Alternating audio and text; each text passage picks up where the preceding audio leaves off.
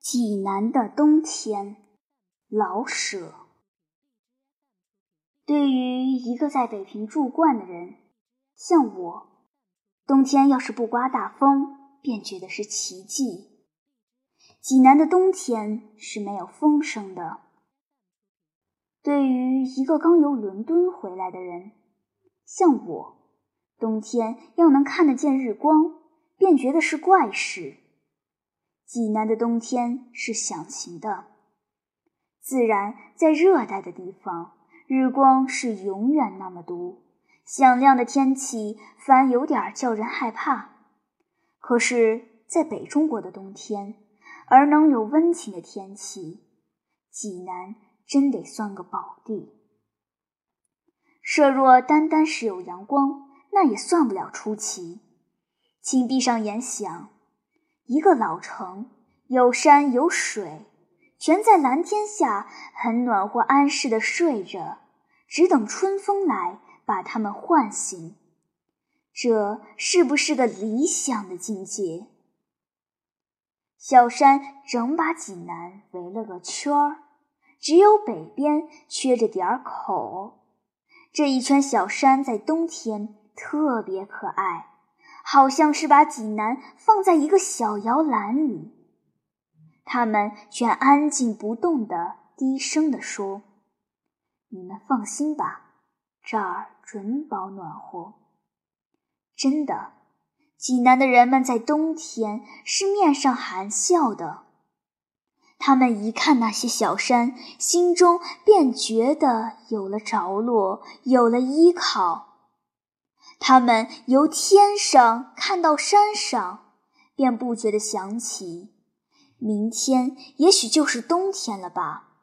这样的温暖，今天夜里山草也许就绿起来了吧？就是这点幻想不能一时实现，他们也并不着急，因为有这样慈善的冬天，干啥还希望别的呢？最妙的是下点小雪呀！看吧，山上的矮松越发的青黑，树尖上顶着一劲白花，好像日本看护妇。山间全白了，给蓝天镶上一道银边。山坡上有的地方雪厚点儿，有的地方草色还露着。这样一道白，一道暗黄，给山们穿上一件带水纹的花衣。看着看着，这件花衣好像被风儿吹动，叫你希望看见一点更美的山的肌肤。等到快日落的时候，微黄的阳光斜射在山腰上。那点薄雪好像忽然害了羞，微微露出点粉色。就是下小雪吧，济南是受不住大雪的。那些小山太秀气。古老的济南城内那么狭窄，城外又那么宽敞。山坡上卧着些小村庄，小村庄的房顶上卧着点雪。对，这是张小水墨画，也许是唐代的名手画的吧。那水呢，不但不结冰，反倒在绿瓶上冒点热气。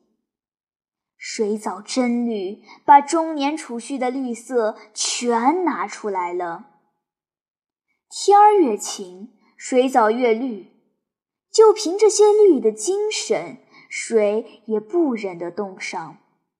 况且那长枝的垂柳还要在水里照个影儿呢。看吧，由澄清的河水慢慢往上看吧，空中、半空中、天上，自上而下，全是那么清亮，那么蓝汪汪的，整个的是块空灵的蓝水晶。这块水晶里。包着红屋顶、黄草山，像地毯上的小团花的小灰色树影。这就是冬天的济南。